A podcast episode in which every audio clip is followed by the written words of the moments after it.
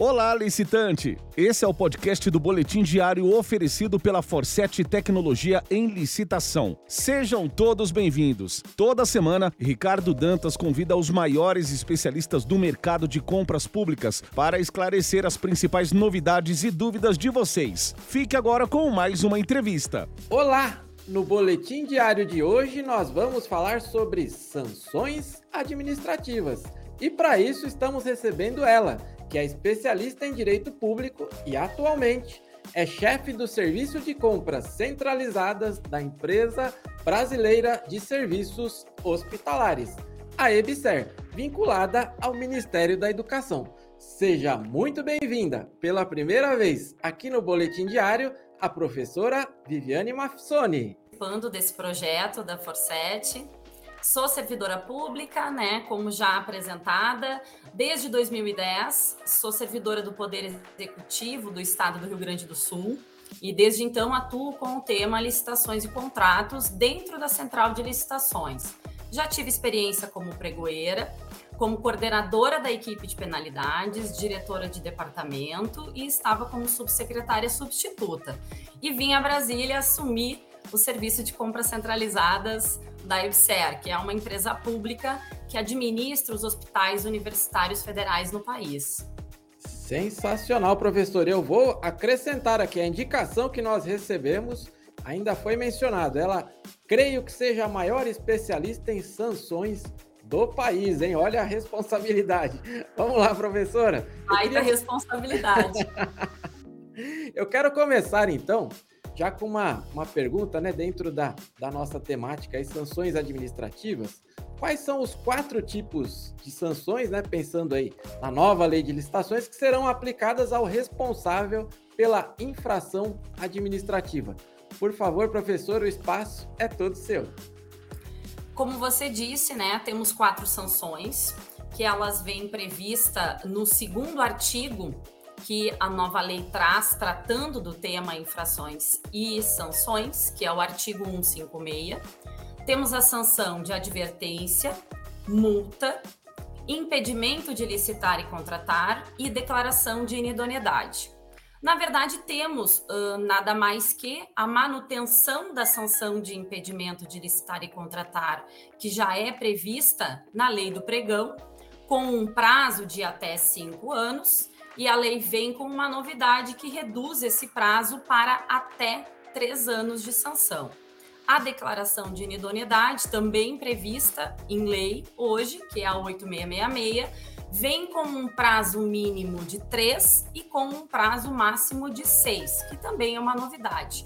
A sanção de advertência e multa também já era prevista na 8666 e vem agora na nova lei continua sendo uma das possíveis sanções a serem aplicadas às infrações. Perfeito, professor. E agora vamos falar um pouquinho sobre o, o responsável né, por, essa, por essa infração. Né? Ah, poderia nos falar, professor, aí um, um pouco também sobre quem é este responsável aí pela infração?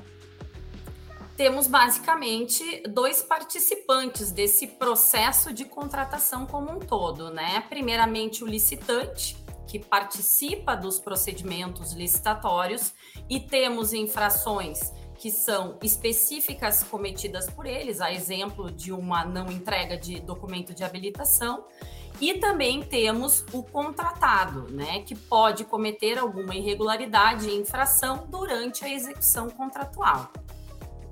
Perfeito, professor. É bom esclarecer aí sobre este tema, né? Porque as regras do jogo estão mudando e aqui nós lidamos muito com licitantes e que a, acabam não querendo se atualizar. Ah, eu acho que não mudou muita coisa, vai deixando para a última hora. Então é importante trazer especialistas como você, professora, para já ir elucidando aí, principalmente sobre o tema as sanções administrativas, né? Professora, vamos lá. E sobre infrações em si, tem alguma correlação delas com as sanções? Poderia nos falar um pouco, por favor? Tem sim, eu acho que é uma das principais novidades da nova lei de licitações no que se refere ao procedimento sancionador é a vinculação da infração à sanção. Os parágrafos do artigo 156 fazem essa correlação. A exemplo, a sanção de advertência, ela está relacionada apenas à infração prevista no artigo 155, inciso 1, que seria a inexecução parcial do contrato. Ou seja, pela nova lei, a sanção de advertência ela só vai ser aplicada durante o contrato, ou seja, na relação contratual, caso haja uma inexecução parcial. A sanção de multa, ela vem correlacionada sobre a possibilidade de aplicação em toda e qualquer infração, desde que ela venha vinculada com a sanção de advertência, sanção de impedimento ou sanção de declaração de inidoneidade. Mas sim, a nova lei traz toda essa correlação. A sanção de impedimento, por exemplo, tem diversos incisos do artigo 155 que são correlacionadas a essa infração, o que traz uma segurança maior ao gestor na aplicação e ao próprio licitante que já tem conhecimento prévio pela lei, pelas minutas de edital e de contrato, qual é a sanção que vai ser aplicada a ele conforme a infração que ele cometer. Perfeito, professora. Dando sequência aqui à nossa semana, eu quero perguntar aí, porque é, sempre tem essa dúvida, né? A norma, ela prevê uma autoridade competente para a aplicação de sanções? Por favor, o espaço é seu. Sim, a norma prevê. Na verdade, ela traz a regra que já vem destacada na Lei 8666 para a sanção de declaração de inidoneidade. Ou seja, no caso do Poder Executivo, a autoridade competente para a aplicação dessa sanção será a autoridade máxima, a exemplo de um ministro, um secretário de Estado ou um secretário municipal.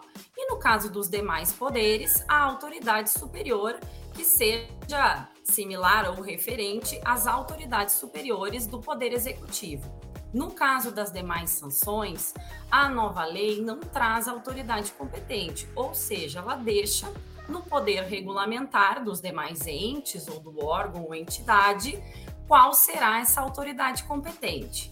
Hoje é muito comum a gente ver gestor de contrato, ordenador de despesa ou algum diretor de departamento de contratos ou diretor administrativo como autoridade competente na aplicação de uma sanção de impedimento, de advertência ou multa. Perfeito, professora. Já vou pedir, inclusive, né, para colocar aqui o Instagram da professora. Gente, não deixem de acompanhar. Tem vários artigos, muito conteúdo riquíssimo. Aí vocês já devem ter percebido o quanto ela domina o assunto. Então, fica aqui a dica. Professora, dando sequência aqui também, né? A, a, gostaria de falar aí. Algum novo rito né, a ser observado pela administração para o processamento das infrações? Sim, a norma geral traz uma previsão bastante importante, também uma novidade, né, numa lei geral de licitações, que é a exigência de uma comissão processante. Ou seja, essa exigência ela vem apenas para as sanções restritivas de licitar e contratar, quais sejam para sanções de impedimento e declaração de inidoneidade. A norma exige a instauração de um processo administrativo apuratório e que ele seja conduzido por esta comissão. Essa comissão deve ser formada por, no mínimo, dois servidores estáveis, no caso de quadro de servidores uh, estatutários, e não sendo de servidores estatutários, no mínimo dois empregados públicos, e que, preferencialmente, esses empregados públicos que vão compor a comissão tenham no mínimo três anos de serviço nesse órgão ou entidade.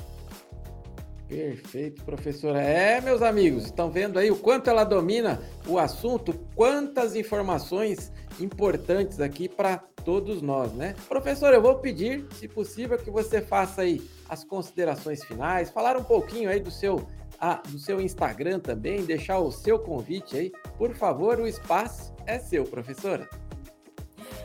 Primeiro que eu acho que o procedimento sancionador tem que ficar muito claro que ele não vem para a administração uh, querer ou estar uh, uh, colhendo, procurando infrações para sancionar licitantes ou contratados. Na verdade, o objetivo da administração é fazer com que o seu procedimento licitatório funcione, seja eficiente e que a contratação seja feita e executada da melhor forma possível. Né? Por isso, a importância do contratado e do licitante se ater às regras né, previstas em edital e contrato e entrar numa licitação exclusivamente quando o objetivo dele é participar e é atender o que vem previsto como requisito no objeto. Agradeço mais uma vez o convite e espero que as informações sejam úteis aí para o pessoal que acompanha. Com certeza são riquíssimas e eu quero agradecer aqui também, em nome de toda a família Forset. Foi um prazer recebê-la aqui. Tenho certeza que é a primeira vez de muitas. Espero encontrá-la pessoalmente, agora que está voltando praticamente quase ao, a, a, este novo normal, né? Que já estamos vivenciando. Está voltando aí os eventos presenciais. Quero ter o prazer aí de dividir o palco com a professora. Professora, muito obrigado por sua agenda, a, a, por sua disponibilidade e com a sua vinda aqui, reforçamos o compromisso de que licitação é o nosso negócio. Muito obrigado, professora. Este foi o podcast do Boletim Diário disponível no Spotify, Google e Apple Podcasts, Castbox e no seu agregador de podcasts preferido. Não deixe de seguir licitaforset em todas as redes sociais e acessar www.elicitação.com.br para começar a vender ao governo com a gente.